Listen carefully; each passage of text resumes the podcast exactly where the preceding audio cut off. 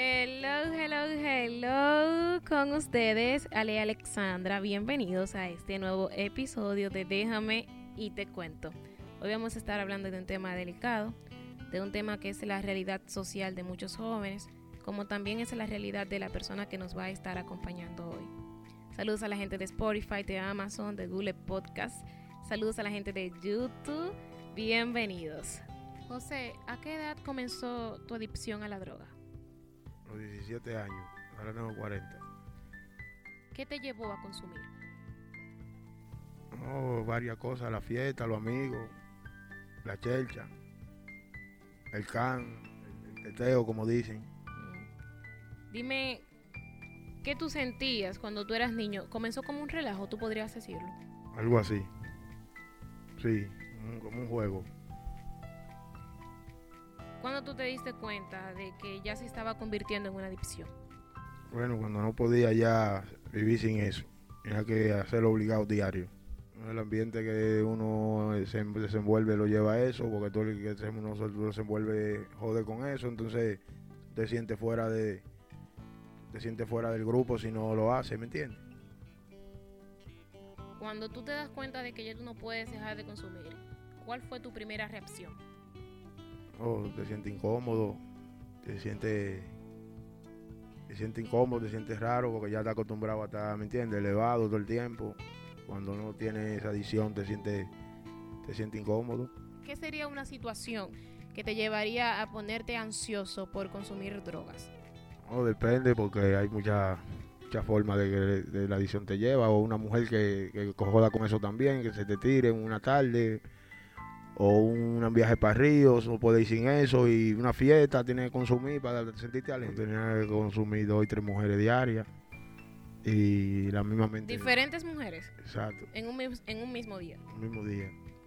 Y cuando tú tienes relaciones con esas diferentes mujeres en un solo día, ¿qué tú sientes? O sea, tú te sientes saciado, sientes la necesidad de seguir teniendo sexo. No, de, de quiere seguir porque el cerebro te pide eso, ¿me entiendes? Y, la misma vaina de la adicción te, te lleva a eso, a que tengas que coger varias mujeres y no, no te llena, tienes que seguir, seguir. Tienes adicción al sexo y a la pornografía. Exactamente. Pasa fácilmente un día entero mirando pornografía. ¿El día entero? Fácilmente. ¿Durante una semana, el día entero o cómo No, no, no, durante un mes. En un mes diario. Diario, diario exacto. Wow. Wow. Eh, ¿tú, ¿Tú has pensado buscar ayuda? Sí, claro. ¿Por qué, por qué no la has buscado? Los, lo, más, lo más importante es que ya esté en tu pensamiento, buscar la ayuda. Pero ¿por qué no, la, no lo has materializado? No, pues como te dije ahorita, tú, tú crees que no necesitas la ayuda, ¿me entiendes? Que tú vas a salir por ti solo y no, es un engaño de la misma droga, que te, de, de la misma sustancia que te lleva a eso, a creer que tú, ¿entiendes? Que tú es un relajo, que tú vas a salir cuando tú digas ya, pero que cuando tú dices ya, mentira, cuando te, tú te das cuenta que es un problema grave, cuando tú dices ya y necesitas eso como un arroz, una, un arroz con habichuela diario que tengas que comer. Dime qué tú sientes o sentías antes y después de consumir. O antes de consumir te sientes que eso te hace falta, después que consumes te sientes bien, porque ya el cerebro está acostumbrado a eso. El cerebro lo acostumbrate a esa adicción. ¿Tú sientes algún tipo de culpa una vez que tú terminas de drogarte?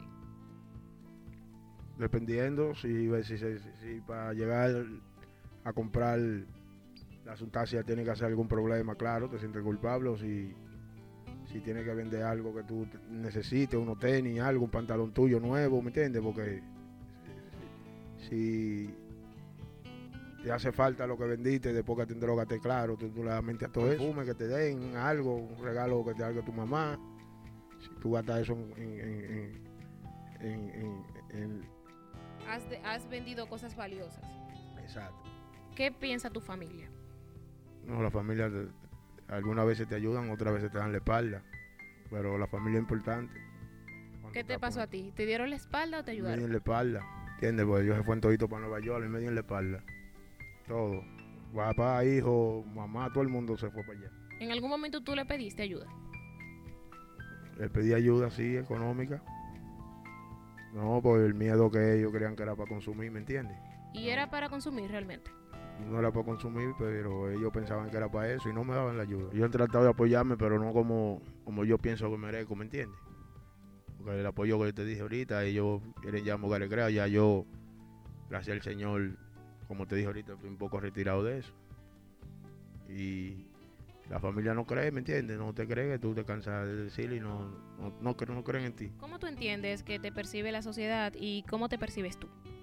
Bueno, la sociedad cuando tú saben que tú con eso, te tratan como cualquier delincuente, normal, cogen miedo y miedo a todo, tú sabes, no te dejan, te dan espacio a nada, trabajo ni nada, no te buscan a nada y te dan la espalda, porque creen que tú eres un delincuente común, ¿me entiendes? Un ladrón, te tratan igual que un ladrón, un atracador. Esta no es solo la historia de José, también es la historia de muchos jóvenes adictos a la pornografía, a la masturbación, a las drogas, adictos al sexo.